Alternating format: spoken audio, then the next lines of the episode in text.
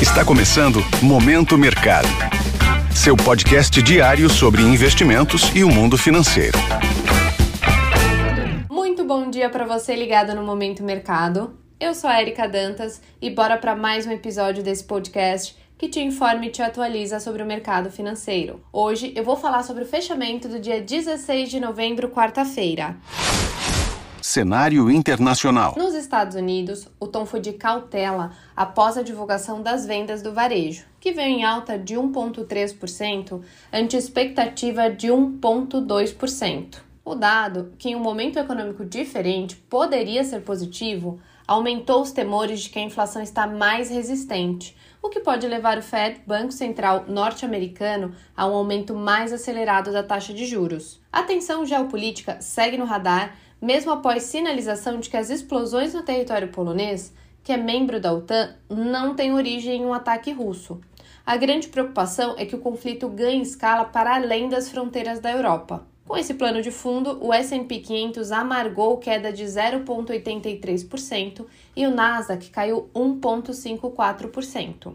Na renda fixa, o cenário mais cauteloso reduziu os retornos dos títulos mais longos do Tesouro Americano. As posições aplicadas, ou seja, que acreditam na queda das taxas, foram favorecidas. No câmbio, o índice DXY, que mede a variação do dólar ante uma cesta de divisas fortes, caiu 0,12%, refletindo as notícias de que os russos não são responsáveis pelo ataque na Polônia. Já o petróleo fechou em queda após a divulgação de dados do estoque dos Estados Unidos e expectativas de que a economia global deve desaquecer, causando menor demanda pela commodity.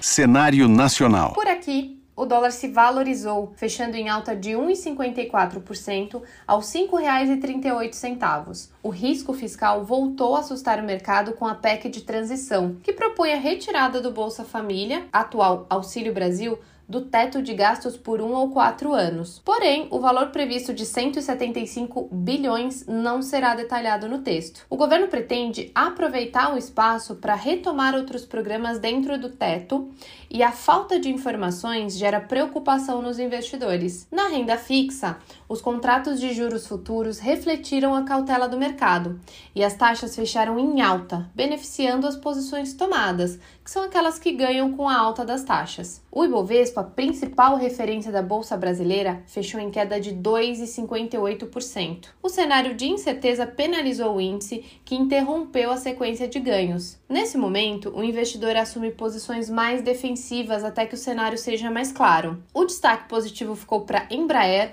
que subiu 9,94%, e Bradespar, que subiu 2,16%. Na contramão, a Rap Vida recuou 10,94% e a Americanas 9,81%. Assim, as posições vendidas no Ibovespa, ou seja, as que apostam na queda, foram beneficiadas.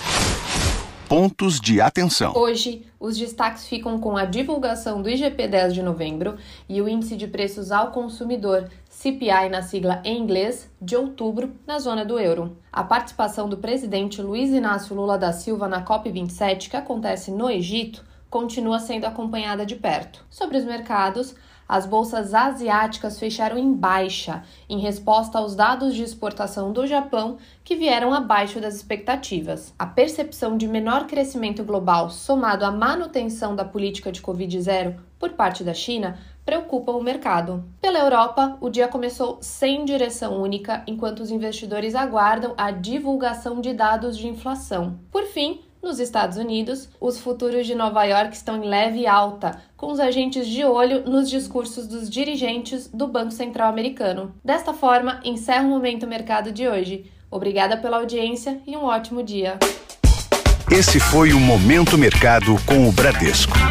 Sua fonte diária de novidades sobre cenário e investimentos.